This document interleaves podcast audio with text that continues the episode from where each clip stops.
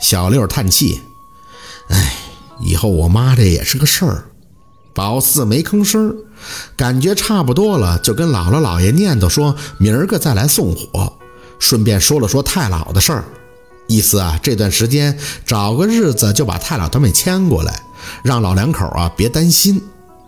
爷爷奶奶，你们一定要保佑我们呀！四姐的头发全都变色了，以前只是单边的边灰，现在满头都是了。你们一定要……你哪儿那么多废话呀？宝四拉着他起来，别跟我姥和姥爷说这些，回家。小六莫名其妙地被宝四拉走，怎么了呀？不得说说呀？我还想念叨念叨我爸的事儿呢，得让爷爷奶奶保佑啊！我姥跟姥爷刚下去，你以为他们下去就没事儿了？事情多着呢，你别烦他们了。宝四没好气儿地应着，只感觉背后的风声有些大，呼号呼号的，特别像是有人在哭。小六有些害怕，反手也拽住了宝四的胳膊。四姐，是不是你那个二舅妈在那哭呢？你想多了。宝四没回头，感觉不太可能。毕竟那年上坟凤年都念叨得很明白了，这么些年他也没再找自己闹。而且最重要的是，姥姥姥爷现在也过去了，他能怎么闹啊？不过经小六这么一说，倒是想到了一点，说不定凤年要在这做坟，也有几分要看着之前那个二舅妈的意思。毕竟人的心思都琢磨不定，何况是那些呢？哎，想到这儿啊，宝四是越发的郁闷。姥姥还是为了他呀，一夜都没合眼，想着若文的事儿，总有些心慌，所以就开着灯在炕上大脑放空的干坐着。小六陪他到下半夜就挺不住了，身子一歪就睡着了。事实上。宝四不是故意不睡，是心里像是清楚似的，只要睡过去，那一时半会儿起不来了，所以不能睡。等到天光大亮，洗脸时，宝四才发现自己的眼睛已经红得像是兔子，整个脑袋都是木的，感觉去想事情都很费劲。小六起来后就开始坐立不安，他有些着急。怕事情真的很严重，如今他们家可以说是满目疮痍。要是若文再因为这个事情进去坐几年牢，那宝四很难想自己还要怎么去接受。想不到，也不敢去想。还好，就在和小六抓心挠肝，等到下午的时候，拿明月和若君回来了。小六率先跑过去询问情况：“妈，我爸啥时候能回来呀？”拿明月也应该是一夜没睡，整张脸浮肿着，憔悴不堪。你爸，你爸这两天就应该能回来了。小六听完就乐了，连带着也让宝四的心跟着一放。你看，我就说我爸不能有事儿吧。妈，那你还愁什么呀？拿明月的嘴张了两下，抬手又开始抹眼泪儿。可你老舅咋整啊？那王八犊子是坏。你可就这么枪毙了，我也心疼啊！以后我到下面咋跟爹妈交代呀？小六笑不出来了啊啊！我老舅要被枪毙了啊！拿明月说不出话来了，整个人跟宝四的状态一样，像一阵风就能吹倒了似的。还是若君算是镇定的进屋，扫了宝四和小六一眼，就直接道明情况，都打听清楚了，是小六那个老舅。他有一个朋友，应该是小弟什么的，都是社会上的人。那个小弟啊，常年的吸毒。小六那个老舅呢，也一直惦记着我二哥做这个小黑药丸，就装着肚子疼要了几十粒拿回去。也不知道是吹牛了，还是说这东西跟毒品效果一样。结果那个小弟来瘾了，就都给吃了，就这么着给自己药死了。其实那都是社会渣子。要我说，死了挺好，活着也是祸害。那明月听着悲伤不已，身体一直的抽搐。小龙啊，你说你混个啥呀？你这样好了，要给你毙了，人家要你一命偿一命啊！宝四摇摇头，尽量让自己清醒的看着若君儿。那我二舅的事儿怎么说的？若君叹气：警察昨天下午不是来给你二舅带走了吗？人家不是就来这一拨人。还有一波去河套那边去看了，属实呢，也看见那些花苗子了。再加上咱们院也没有菜，来的警察也没发现咱自己家种植，这才没事儿。要是自己家种的话，那事儿就大了。国家不让弄这个。还有一个就是，人家把这花拿过去研究，说不是纯种的那个什么罂粟花，正常的罂粟花一颗就结一个桃，咱们这个大核桃长的这个一颗能结四五颗桃，可能是串种的，也不知道是什么品种，就是跟人家纯种的那比呀，劲儿要小，一般呢是吃不死人的，也的确是可以入药的。再加上里边有警察，赶巧还认识您二舅，家里啊用过咱家偏方。给说了些话，所以你二舅啊，虽然受了些牵连，算是没事儿了。宝四这心可算是放下了，若文没事就好了。那明月吸着鼻子哭，若文是没事了，但我那弟弟咋整啊？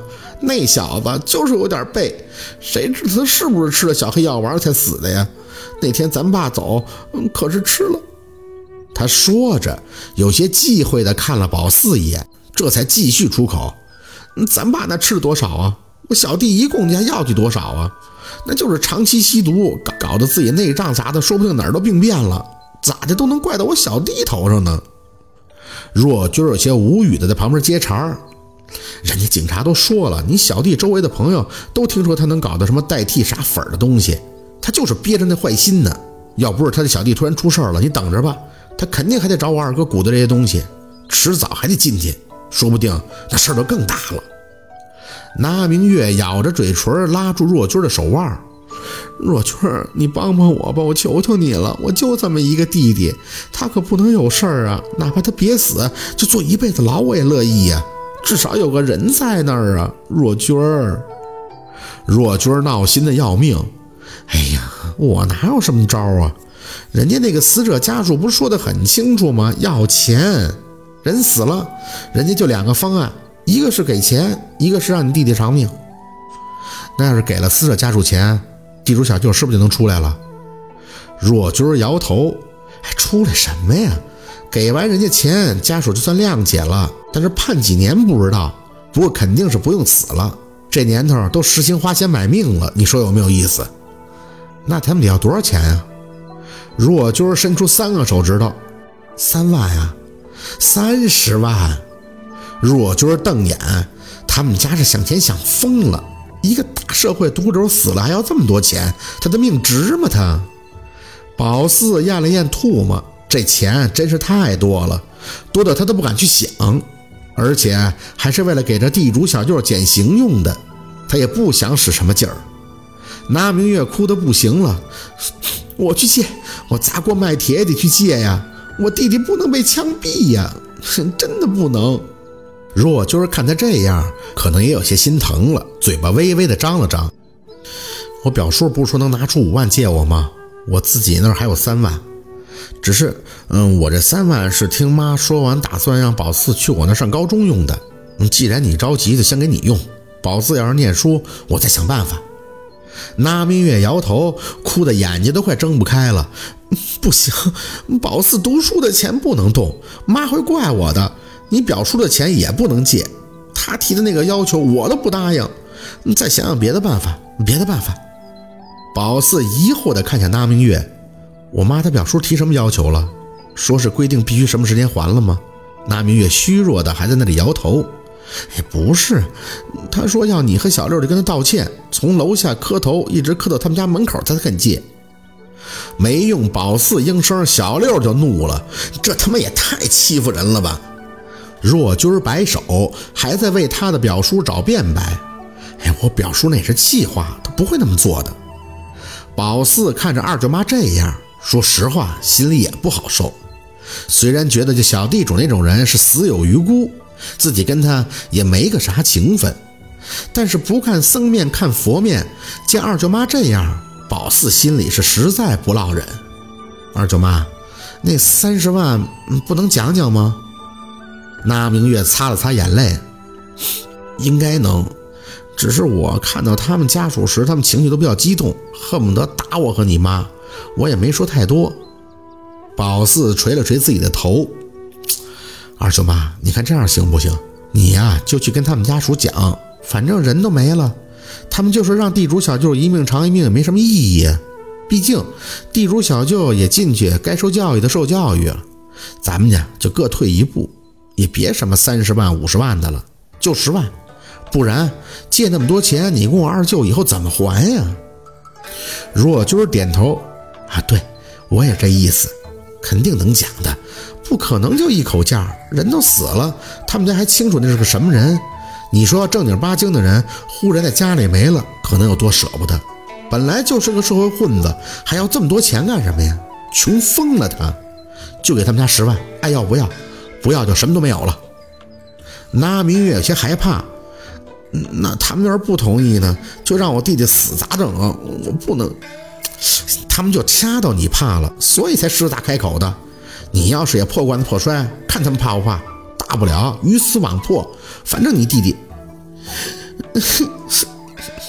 拿明月是真的一点儿都听不得这个，一听就要崩溃。若军也没招了，四处的看了看，只能叹气。哎，这样吧。嗯，等我二哥回来，咱们再做打算。二嫂啊，说实在的，按你和我二哥现在的情况，真出去借三十万，那以后日子还怎么过呀？小六将来不得念书啊，哪儿哪儿不得用钱呀？结论一出，大家谁都没再多说，真的都挺累的，心累。宝四撑着一丝精神力，还是不想睡觉，想把若文等回来。结果那天的后半夜，也不知道怎么了。就起来喝口水的功夫，眼前一黑，什么都不知道了。